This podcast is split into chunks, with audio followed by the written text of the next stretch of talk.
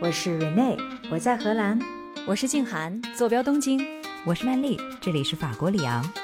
我的夜晚是你们的白天，可就算相隔万里，也不妨碍咱们聊天呀。欢迎收听时差八小时。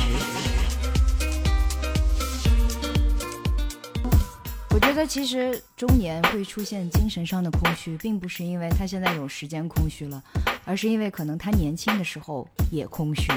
就是会出现空虚的原因，是因为这一路的思考都没有真正的进行过。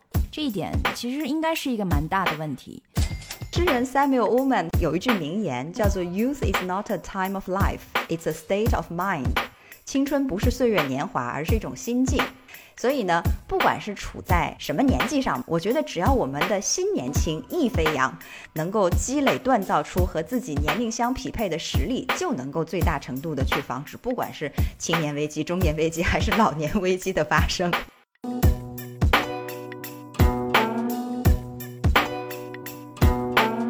欢迎来到时差八小时，我是回到了法国里昂的曼丽，我是住在荷兰阿姆斯特丹，依然还在阿姆斯特丹过夏天的 Rene。还有呢，我们另外一位主播静涵，她今天休假没来，哈哈，所以今天呢就只是我和瑞内两个人。嗯，那今天我想和你聊的东西啊，瑞内其实是起源于我在国内的时候，我的一个同学聚会的话题。在我们上一期谈回国感受的节目里头呢，我也提到过，就是说我有一位其实还蛮成功的同学，但是他觉得自己人生现在处在一个特别迷茫的阶段，你还记得吗？嗯。所以我说他遭遇的就是一个中年迷茫，或者说是中年危机。但是后来我就发现，其实这个话题是一个非常非常现实和普遍的话题，因为很多在中年的人或多或少都会遭遇到。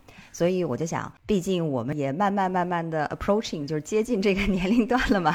所以今天 咱们就一起来聊一聊这个中年危机，好不好？好啊。可是我就是在想，是不是每个年龄都有他自己可能面对的危机呢？哎，那倒也是哈。对呀，嗯。只不过可能在中年的这个阶段，危机会更加集中的爆发一点吧。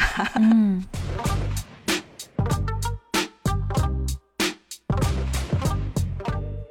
中年危机啊，在近几年乃至几十年以来，其实都是一个提及率非常高的概念。凡是年纪大约在中年阶段，也就是我查了一下哈，根据世界卫生组织的定义，四十岁以下的人都算青年，六十岁以上的人呢都算老人。所以我觉得中年人应该就是四十岁到六十岁之间的这个人群了。对。那凡是年纪大约在中年阶段的人呢，他们遇到的各种沮丧啊、挫折呀、迷茫啊、困顿呐，都可以用“中年危机”这个词来描述自己。哎，不过瑞内，我也很好奇，就是说，当我们提到中年危机的时候，你首先会想到一些什么？嗯，哎，有意思，曼丽。所以你说这个关于中年危机这个概念，世卫组织也是给出了一个定义吗？还是说他们只是定义了这个年龄的？对对对，它只是对年龄的这样一个定义啊。明白明白。因为其实说起来要谈中年危机这个话题，我觉得我们首先确实应该来讨论一下中年的概念到底是什么。就像你刚才给出的这个世卫的这个概念哈，嗯，不然我觉得。哎呀，我我有个观察是这样子的哈，就我们的寿命其实是在变长嘛。对吧？因为每个社会的这个平均年龄老龄化，大家都不停的在讲这个问题。可是似乎我们对于中年的这个定义，并没有因为我们随着生命变长而延后，反而更靠前了。我之前有个观察，就在国内哈，好像巴不得就是刚过完三十岁生日第二天，你就开始宣称自己步入中年了。好像在年龄这件事情上，我们也是迫不及待的卷了起来哈。但实际上面。我有这样的一个切身的体会，就是几年前我过完三十五岁生日那会儿，我当时正好在上那个划船课嘛，然后在课上呢，就有一个跟我一起划船的姐姐就问我说：“哎，小姑娘，你多大了？”当然了，我知道，就亚洲女生本来就是比较幼龄态啊，看上去脸嫩，对，就年龄对我们比较的仁慈嘛，对吧？然后我当时就告诉她，我说我刚过完生日，三十五啦。然后他就跟我说：“哇，你好年轻啊，我五十五岁。”当时他跟我就是一样是，你看啊，他五十五岁，我三十五岁。可是当时他跟我一样是挥汗如雨的，每周六早上八点雷打不动去上这个划船课。嗯嗯，所以什么年龄算是中年呢？其实我也常常在想这个问题。因为你刚才提到了说六十岁以下应该都算，这是根据世卫的这个定义哈。嗯，那我觉得中年就应该是生命时长的中位数吧。我就在想啊，就是大家可能在谈到中年可能面对的很多困惑跟跟挑战的时候，似乎也不需要把它就过早的提前吧。三十岁到四十岁的人们，你们也可以还是尽情的享受一下作为青年人的快乐吧。哎，你刚才提出的这一点观察，我觉得特别好，因为我在网上去查中年危机它的定义的时候啊，我就发现其实有很多种不同的说法。就包括关于这个中年到底定位在哪一段，也是有很多不同的说法。有说是从三十五岁开始的，有说从四十岁开始的，甚至也有说从四十五岁甚至是五十岁开始的。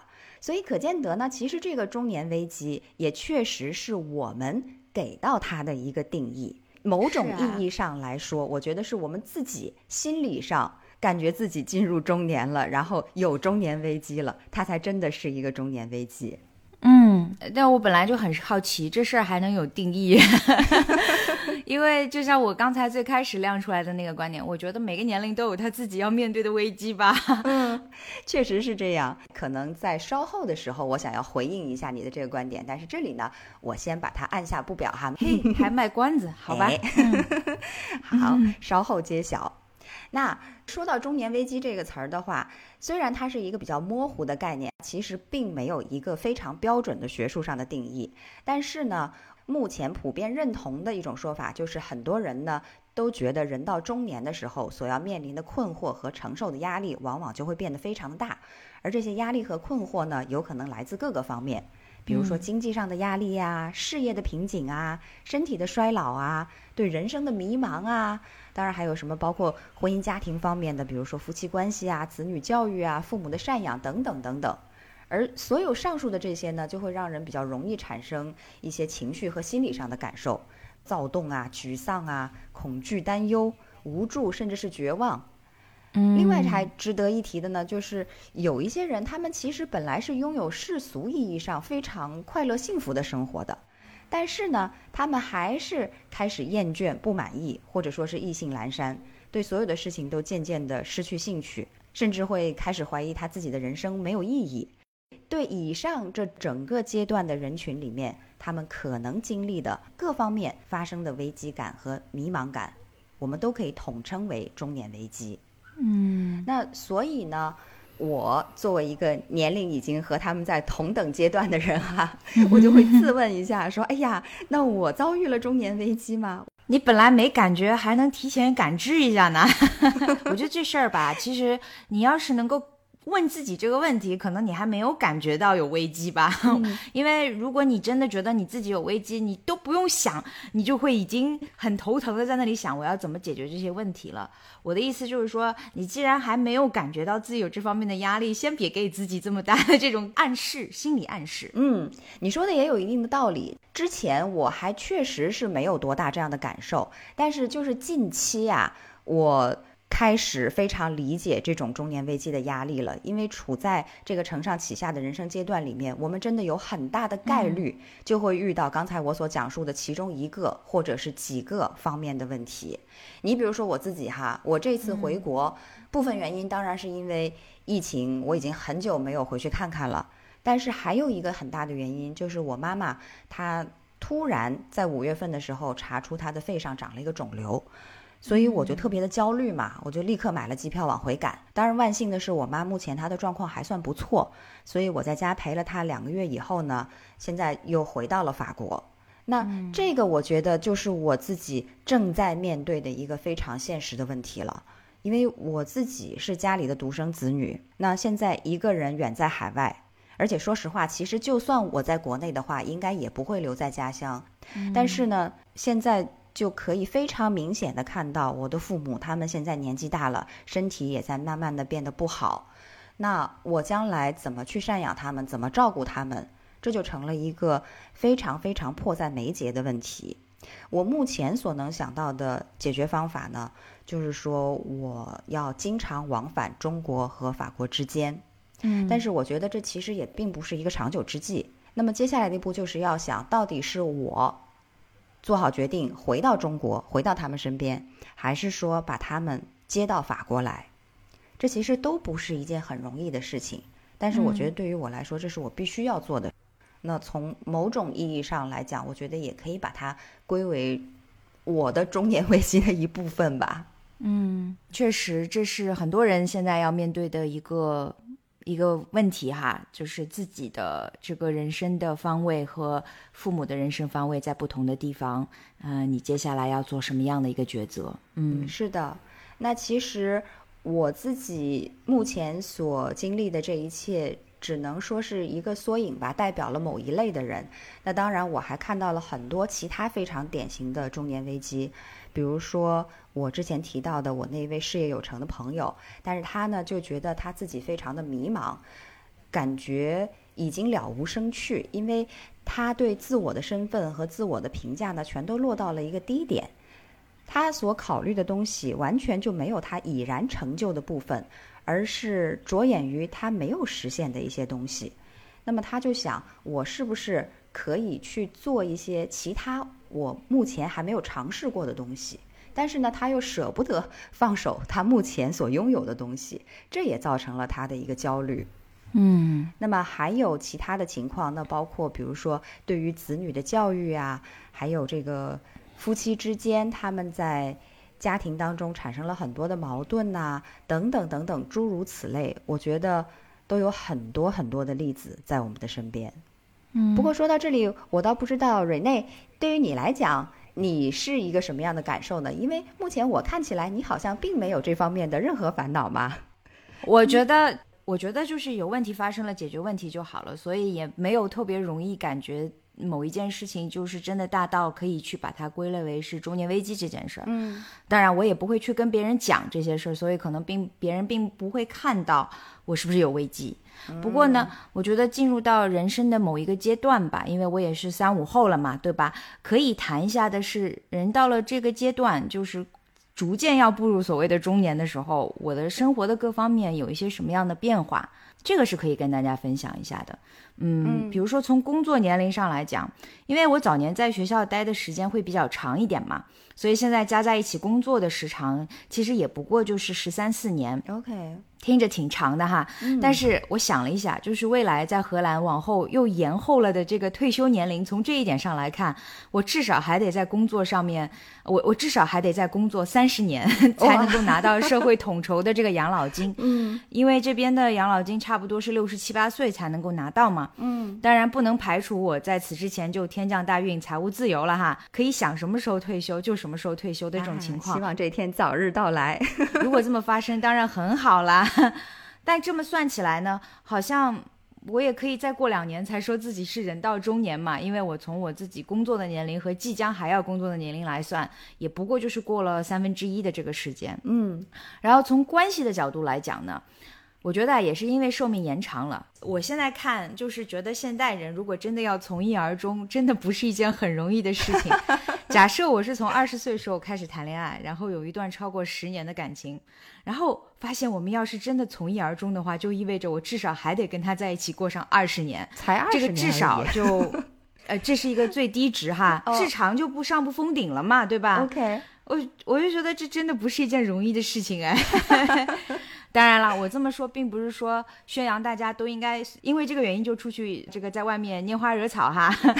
我想表达的就是，我也很能理解，就是亲密关系上在实践层面上可能出现其他的可能。嗯，并且呢，我觉得反而言之，就人在成熟之后遇到的感情，可能更容易找到情绪稳定、能够正常的高效沟通个人情感需求的人。这样呢，亲密关系的经营反而会更加的轻松一些。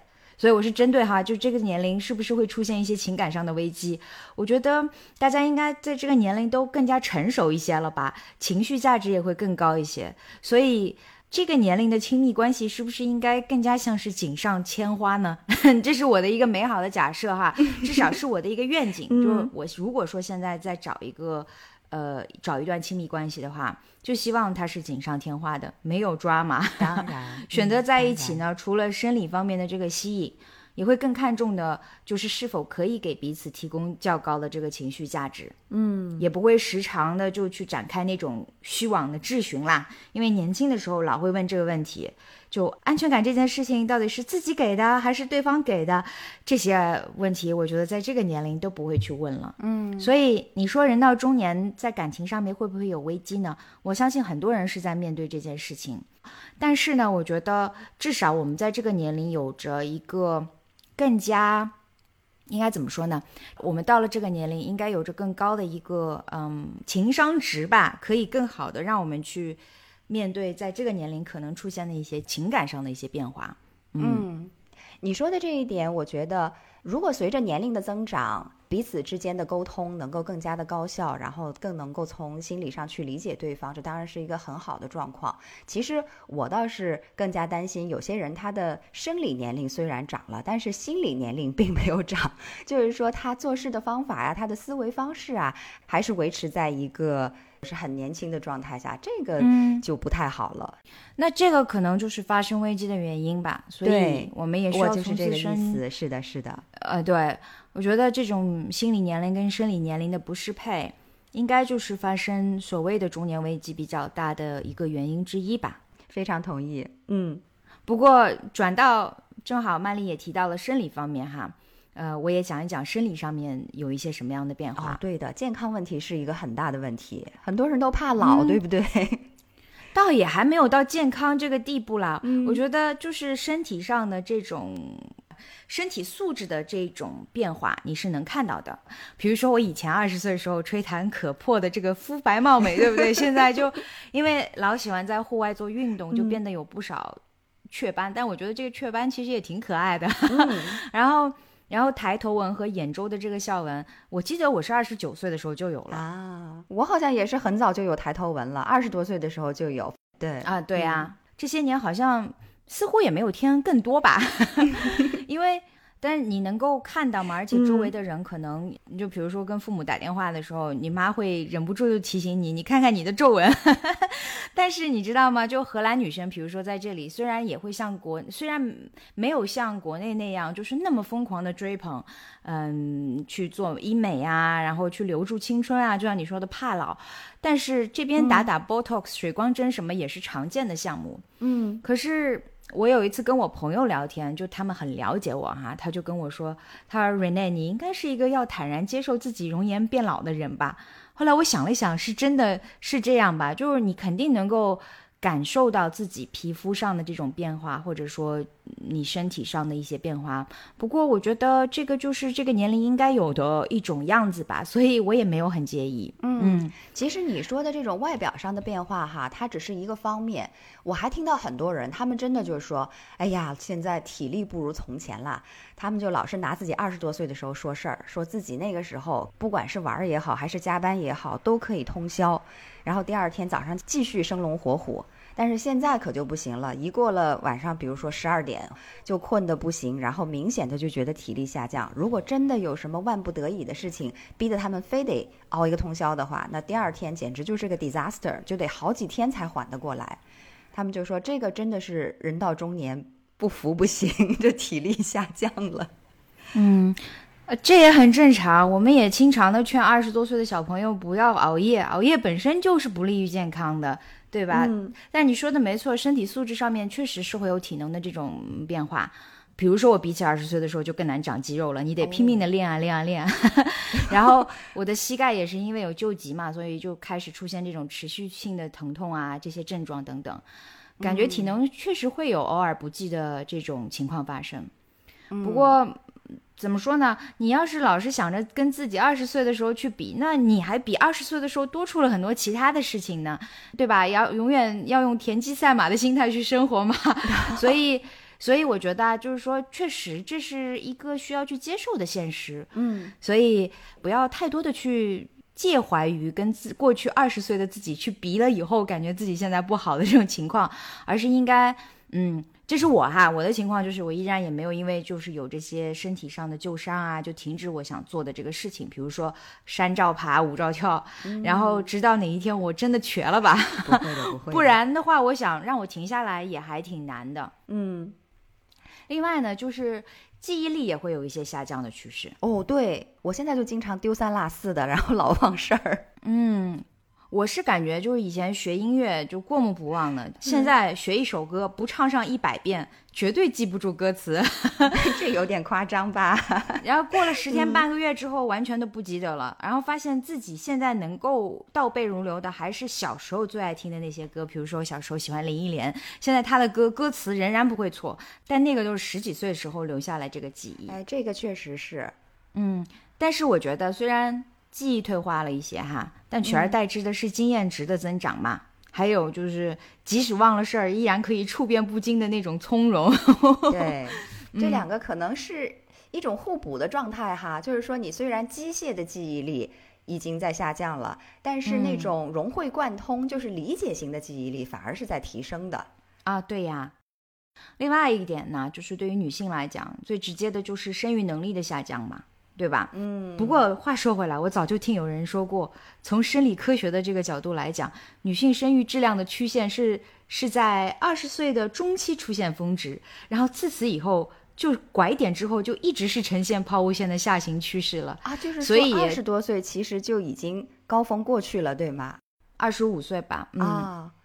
所以这样算起来，我进入下行阶段也已经有些年份了，就不急于一时半会儿了吧？难怪古代的人都结婚那么早，然后十八岁、二十岁的时候就已经生了小孩，原来他们也是有他们的道理的。哎，可是古代的人，他们也就活到活不过四十岁吧？嗯，对，所以他们也是哦。如果这样算的话，他们已经是中年生的孩子了。所以中年这个概念，应该也是一个随着时代变化而需要变化的一个概念哈。嗯，不过也是在我三十五岁的时候，身边就有一些好心人提醒我说：“哎，你现在不想生孩子也不用着急，不过为了未来着想，你要不要去冻个卵呢？”哎，对呀，这是可行的方法呀。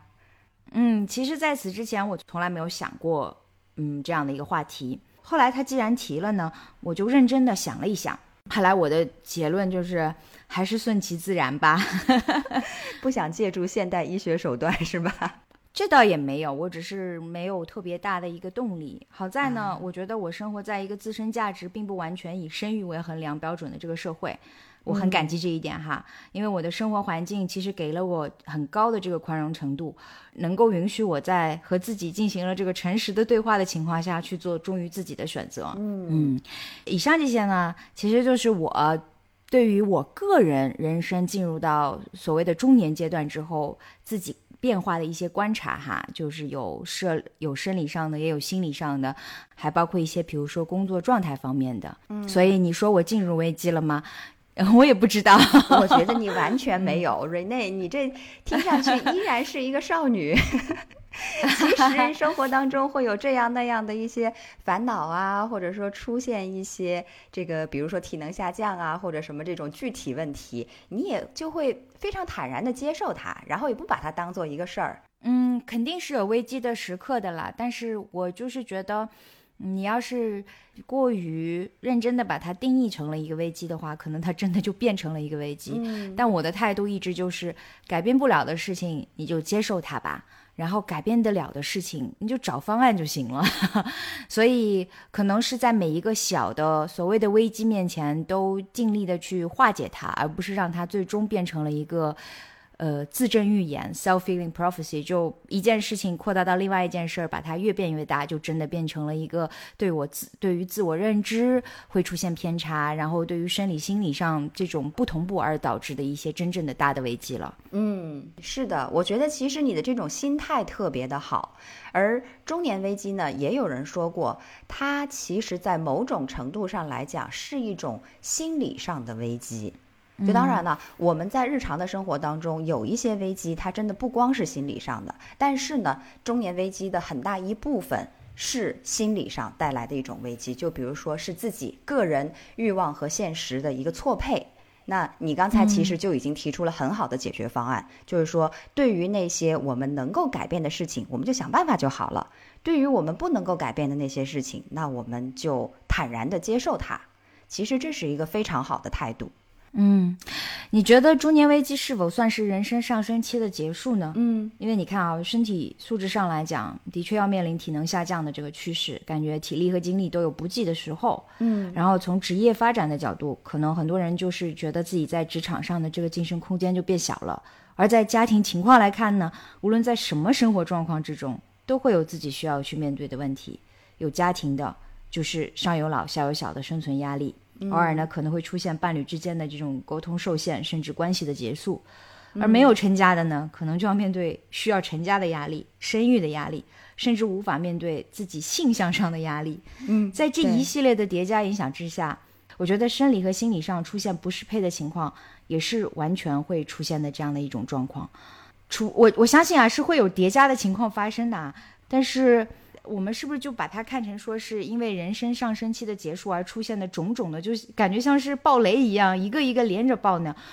我想可能也未必是这样子吧。嗯，我觉得你提出的这个问题很好，就很多人其实他们出现这种危机心理。潜意识里头可能就会有一个想法，觉得他们已经攀到了顶点，接下来的路都是下坡路了。对啊，嗯，但事实上，我倒觉得未必如此啊，这是我个人的看法。就我们人到中年的时候，刚才你其实也分析了一下，就中年人也有中年人的优势，比如说我们刚才提到的最简单的例子，就是机械记忆力虽然下降了，但是这种抽象的思维能力或者理解的记忆力反而会上升。所以就是说，我们也可以去发掘一些人到中年。他积累起来的优势，比如说我们到了中年以后，其实我觉得各种积累都已经到了一个人生的小高峰。无论是你的技术能力也好啊，你的经验也好啊，甚至包括你的经济储蓄、人脉关系等等等等，都已经有了一个很丰富的储备。那当你有了一个丰富储备的时候，这其实是一个爆发的好机会呀。并不是说你从此就 走下坡路去消沉了，恰恰相反，反而是你是可以更加往上再继续走的。所以这方面的优势，我觉得大家一定不要忽略掉。当然，这种优势它也不是凭空得来的。所以，嗯，从这个角度来讲，人在年轻的时候，他确实就需要未雨绸缪，就是他得必须不断的在之前就进行各种各样的努力和积累。你才能够到了中年的时候保持这种上升的趋势去爆发，否则的话，你可能也没有这种更上一层楼的实力。嗯嗯，这是我所能想到的一个方面。那另一个方面呢，就是心态。我觉得心态也很重要。那有些人他处在中年危机里面，其实并不是他自己目前的生活状况有什么不好的地方，他们呢。可能某一些危机感是来自于和身边的人去比较，嗯，就是说，我虽然已经过得还不错了，但是你看我的这个朋友，他过得更好，他买的车比我贵，他住的房子比我大，他的子女可能学习成绩比我的孩子要好，等等等等，诸如此类。那我觉得，如果人这一生就要去跟人家攀比的话，那就太累了。那你到中年的时候，可跟人家去比较的东西，显然就更多了嘛。因为这个时候，你确实是有车有房有孩子，对吧？有等等等等等等，那这些都可以去跟人家进行比较。那总有人会比你积累的东西要更多，这样去比的话，那是永无止境的。所以哦，你的观察是这样子的吗？他们出现中年危机是因为他求之不得，跟别人比有还没有做得更好的地方。国内有一部分人是这样的哈，我不能说所有的人是这样，但是就是卷的一部分是来自于这个原因，嗯。嗯，关于中年危机会出现的这个原因哈，我之前倒是读到过余华老师说的一句话，我觉得挺有道理的。嗯，他说，所谓的中年危机，真正让人焦虑的，并不是孤单，不是贫穷，更不是衰老，而是人到中年之后，你才发现你从来没有按照自己喜欢的方式活过。嗯。这是另外的一种原因吧？这是另外一种原因，对，我觉得这一种原因跟我的观察更加的契合一些。就是大家发现忙碌到最后一大场，并不是自己想要的这个生活方式。嗯，这个就涉及到你说刚才你说到人生要未雨绸缪，年轻的时候，可是另外一种心态可能就应该是。年轻的时候想干嘛干嘛，该干嘛干嘛，把自己能够去经历跟体会的一些事儿都给体验一下。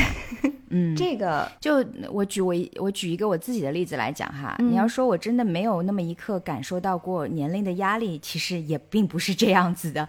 因为我记得几年前有一天早上我醒过来，突然就意识到，哇塞，我离四十岁的这个距离比三十岁要更近了呢。突然就感觉有一瞬间的恍惚。好像就在想，哎呀，过去十年我都去哪儿了，我都干什么了？不过。很快的，我就在当下当时的那个时刻哈，被生活的这种繁琐啊、烦恼啊，还有生活中的各种丰富多彩就占领了，然后就感觉就是把差点出现的这个危机又抛在了脑后。嗯，可是如果从一定意义上来讲，如果你拿余华老师的这个观点来看的话，我可能那个时刻确实出现了一定程度上的中年危机。嗯，那我的这个中年危机，我的补救方法是什么呢？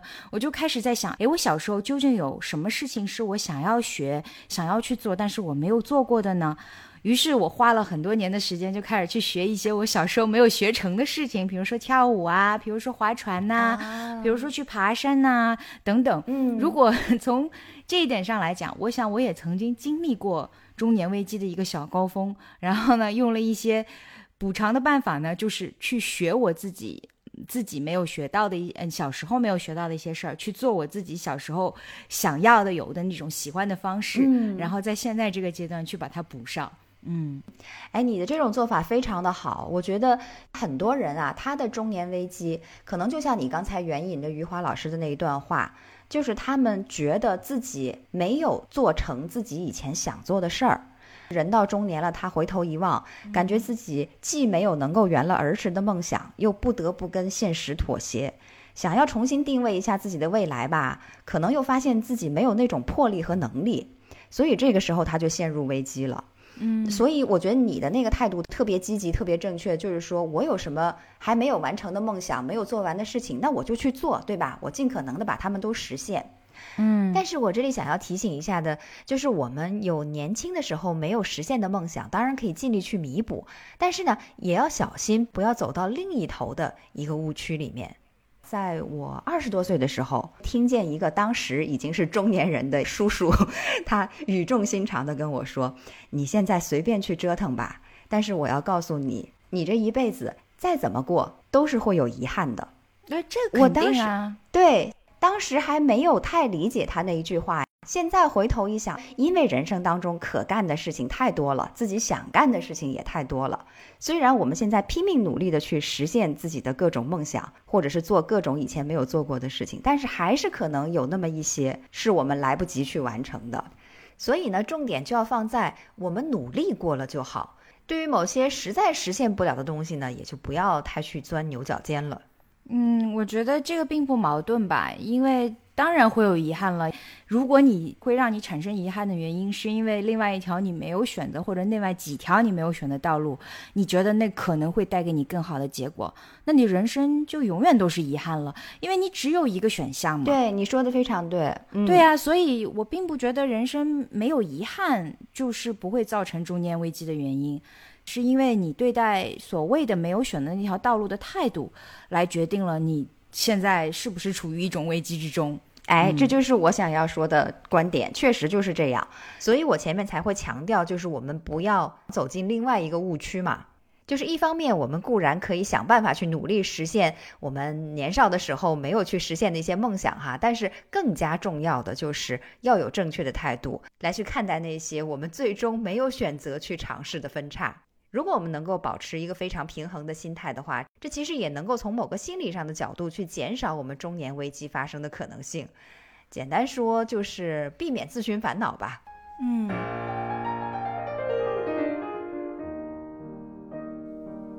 蕊蕾，你看，刚才咱俩聊的是引发中年危机的大概都有哪些原因？嗯，你还讲了一些你个人对他的看法以及会如何去应对。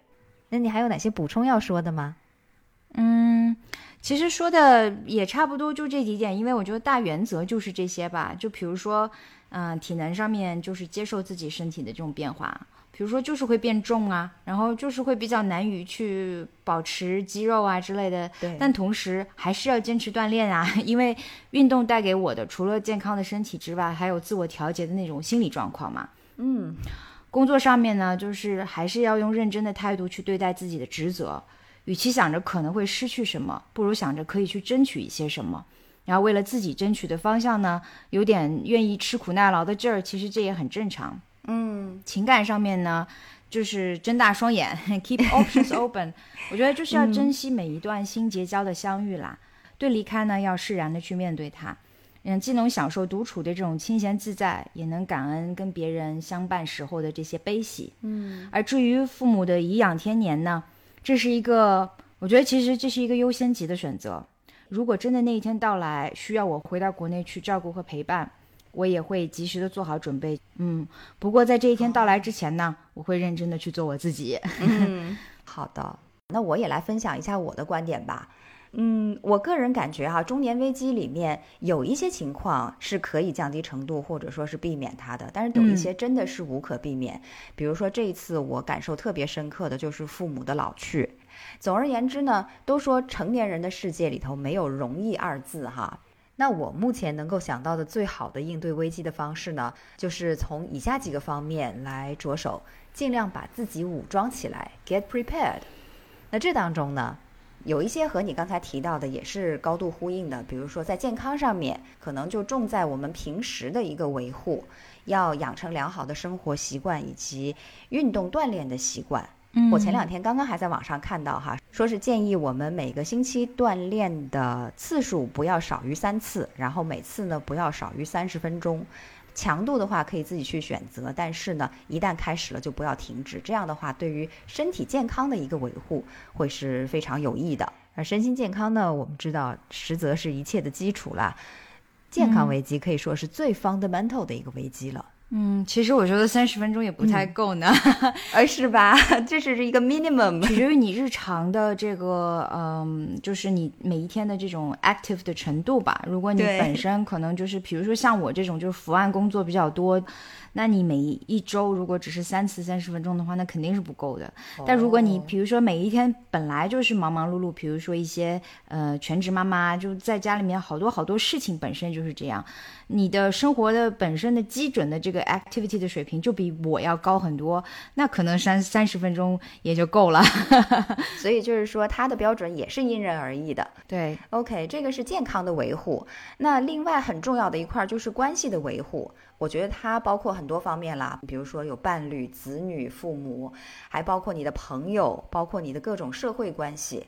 那我其实看到有人他会路越走越宽，但是有的人呢，他会越走越窄。所以除了我们日常不经思索的做一些事情之外呢，我们还要努力的去动动脑子，想一想。它背后的原因到底是为什么？如果说路越走越宽，它是为什么？如果说越走越窄，又是为什么？只有找出了背后的原因，才能够针对这个根本做出改善。你比如说，我就看到过身边很多的例子，夫妻之间啊，父母子女之间啊，关系会越闹越僵。那是因为他们呢，根本不懂得怎样去心平气和的进行沟通，一遇到有不同的意见，就用冷战或者甚至是热战的方式来解决。那还有的人呢，他是朋友渐渐都远离了自己，导致人际关系发生危机。但是呢，这个又是因为他在往来的过程当中啊，对朋友就很少付出，而只知道去索取。嗯，所以呢，如果说我们这个关系维护到位的话，我觉得很多的危机其实都是可以提前去避免的。嗯，说到关系这一点，我补充一点哈，就是我觉得所谓的宽窄，可能有不同的维度去衡量。有些人觉得朋友很多，那就是宽了；有些人觉得朋友很少，那就是窄了。但我觉得到了这个年龄再来看自己的人际关系，可能就没有那么简单和单纯了，就会复杂一些。嗯我觉得有一个最基本的 principle，一个原则是肯定不变的，那就是对人真诚，与人为善。嗯，但是呢。我觉得在中年这个阶段，可能更可以去做到的一点就是选择，就是并不是说朋友很多对于你来说，那就是啊条条大路就是非常宽敞的样子了，因为那其实是一件很耗费精力的事情，而且并不是所有的人在你的这个世界里面跟你都是共融的，而相反的。我觉得这个时候你可能会做一些选择，有一些并没有那么契合的人，你也会让他 let go，就是就离开你的生活，或者说朋友其实也是有不同的这个维度的嘛。嗯，我记得有过这样的一个练习哈，就是你可以画一个不同的，画几个同心圆。然后你最里面的同心圆就是跟你最 intimate 最亲的那些朋友，你的闺蜜啊，你的亲人啊，你的伴侣啊，你的小孩啊，你的家人啊等等。然后再往后一个圈呢，可能就是平常的这种，君子之交淡如水的那种，但是你仍然是可以去倾诉某一定程度的心呃心事的，你是觉得比较安全的。而还有就是真正的所谓的泛泛之交，隔三差五的约个饭，可能都没有到那么高的频率，只是说一年能够见个一次已经不错了。那这样也是有的。我现在是感觉就是我相处的来的朋友会变得越来越少，但是呢，这个从精力的角度来讲，让我觉得更加的承担得起，因为你对每个人都是要用心的嘛。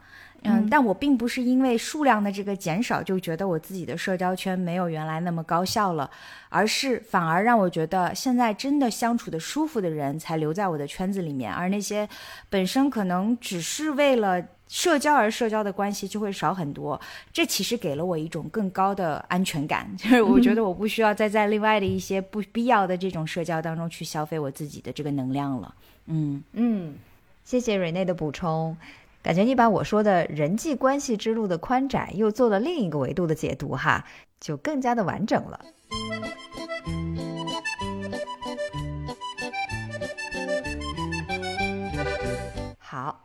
那这个是关于关系维护的一点啊。嗯，在接下来我要说的这一点呢，可能有一点俗，但是呢，却是非常的必要，那就是经济上。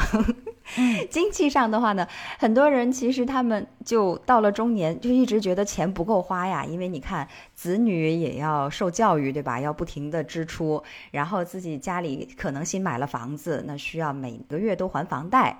然后呢，父母需要赡养，自己日常呢又有很多的开销，种种的加在一起，可能就觉得经济压力非常的大。另外又加上像失业呀、疾病啊、意外呀等等这些事情。都有可能出现，所以呢，在经济上如何去挣钱、存钱，还有理财，真的也是防止中年经济危机发生的重要的一趴。其实我觉得这一部分是可以提前准备好的，比如说买保险啊，然后自己日常挣的月薪保留一部分存起来，等等等等。可能都是一些未雨绸缪的方式，这样即便是中年到来了，危机也未必就会到来，我们就可以从容去应对。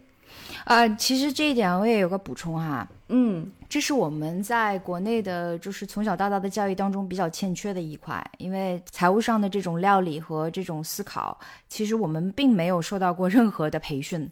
但是现在，如果你已经到了中年的话，再去谈这些，其实也不晚。说句实话，因为每一个年龄其实都应该有一个财务的计划。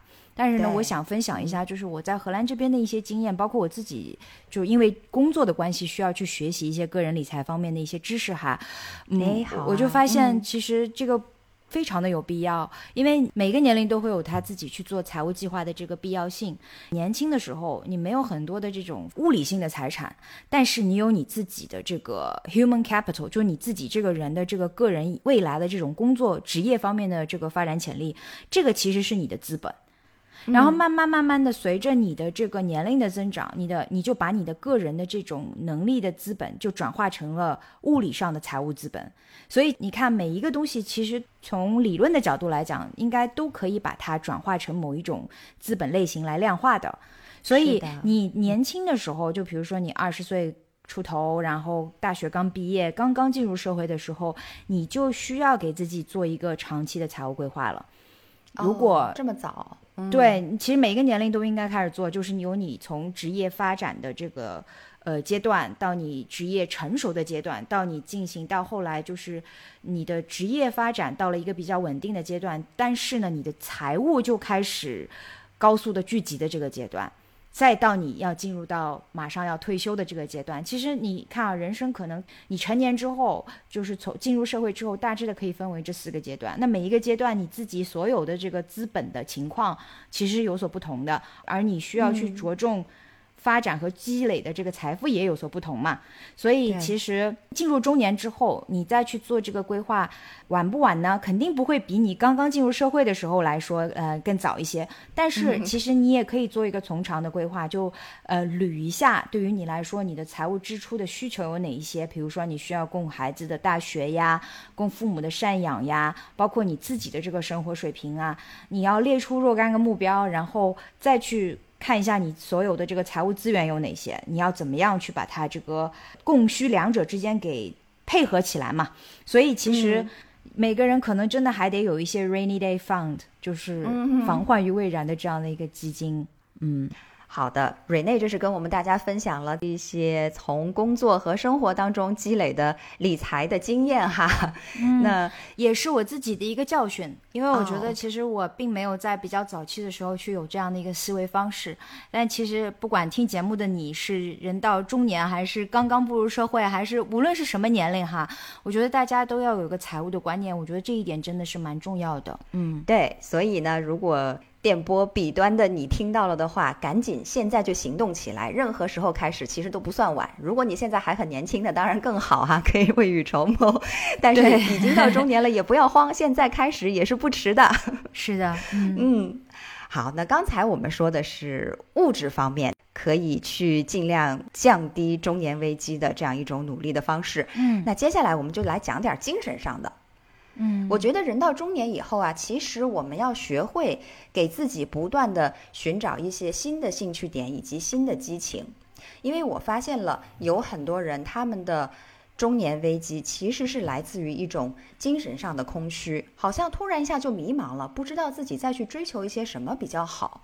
嗯，当然这里我也要特别提醒一下哈，就是精神空虚它本身固然是造成危机的一个原因，但是如果我们用不恰当的方式去填补它的话呢，那就有可能会延伸造成更大范围的一个危机。所以呢，我们解救中年精神危机也要用对方法。你比如说啊，有一些心态比较正面的人呢，他们就会去努力的开发新的兴趣爱好，比如说有那种四五十岁开始学习钢琴呐、学习绘画呀、学习舞蹈啊这方面的人。但是我们其实也看到了很多反面的例子，比如说他们就会去找情人、包二奶、买很多很多的奢侈品 等等等等，就是发展出一些，在我看来反正是很有问题和隐患的方式来抵抗他们的空虚。所以我觉得我们自己一定要把握好这一点。当你觉得自己的精神世界已经不再像年轻的时候那样充实的时候，你要学会怎么样去给自己找到一个。健康、积极向上的一个新的激情点所在啊，这是我个人的一个感受。嗯，我倒是觉得中年会出现精神上的空虚，并不是因为他现在有时间空虚了，而是因为可能他年轻的时候也空虚啊。对，我觉得其实回到余华老师刚才说的那句话，我感觉上面就是可能会出现空虚的原因，是因为。这一路的思考都没有真正的进行过。嗯，说句实话，现在在我们所在的这个时代，这一点其实应该是一个蛮大的问题，就是大家都没有太多的时间跟精力，在年轻的时候就开始去思考自己想要变成一个什么样的人。我觉得其实这是一个世世代的原因，就是所谓的 identity crisis、existential crisis，就自我，我从何而来，我为何而活着？这个并不一定是从中年才开始发生的一个情况。只不过我觉得是在中年的时候，因为各种矛盾都会更加容易的尖锐，就只不过是在中年这个时刻爆发的比较多，是吧？这就是为什么我一直强调，就是中年这并不一定只是一个出现危机的唯一的时间，这可能也有青年危机。我现在的感觉就是，这也是我自己的一个经验，就是我其实，在年轻的时候也并没有太多的去思考自己想要成为一个什么样的人，所以导致了到到了年纪更大一些的时候会去想。可是想的这个过程未必就会变成一种危机，反而的就是。嗯，会成为一个契机，就让你知道啊，原来我年轻的时候没有去想自己做，想要成为一个什么人，现在还是可以去做这一点的。那至于就是以什么形式去填补这种内心的空白，是去尝试不同的东西，还是说其他的一些关系上哈，我们不做价值判断。我觉得这个每一个人处理和应变事情的方法本身就是不同的，但是从根本上来讲，我认为还是挺重要的，就是大家如果有这个时间的话。啊，如果真的发生了这种感觉，内心的精神世界没有办法被填补，倒不妨把它变成是一个机会，呃，去思考一下自己想要做的事情究竟是什么。嗯，只是一个建议而已。嗯，好的，瑞内，你刚才说的话，其实在某种程度上呼应了我心中的一个想法啊，就是其实中年危机这个事情，除了一些。物质上的，比如说你真的是家里穷的，这个金钱特别特别的短缺，或者说健康上出了极大的问题，大部分的中年危机还是一种心态上的，或者说是精神上的问题。所以，我们是不是如果在心态上能够保持一个非常积极乐观的态度，知足常乐的话，会好很多。嗯，这是我个人的一个看法啊。哎，其实，其实，在西方社会，人家也会开玩笑了，因为很多人会讲说，中年危机的体现就是去买一辆 Porsche，买一辆保时捷，然后搞一段婚外恋嘛。那不就是我前面刚才批判了一下的那种做法吗？呃，我我不想做价值判断哈，但我觉得它就是一个刻板印象。因为其实说到底，这背后又有一点真相在里面，就是对于自己某个人生选择的一种质疑吧。更重要的是，对于该选择导致着你现在的人生现状的一种不满意。是，嗯。如如果说你拿这个角度去切入的话，可能能够帮助到你去思考，哎，你哪一个选择让你不满意了？是不是有可以去改变的可能性啊？然后你人生的哪一个现状让你觉得需要去做一些不同的尝试了？那把它当成是一个机会，是不是就更容易把自己从这种，嗯，在你脑子里的困局里面给拉出来？嗯，我觉得你解决问题的这种方式真的是很值得大家来学习的。就是并没有把它当做一个很大的危机，而是把它切切实实的当成一个能够去解决的问题，然后去剖析它、解决它就好了。曼丽老师没有赞，没有赞，没有没有。说到这里的话哈，我也想来一个小反转。记得我前面不是埋了一个伏笔吗？我说我要卖个关子。那其实呢，就是最早提出中年危机这个概念的学者啊，他的名字叫做 Jacks。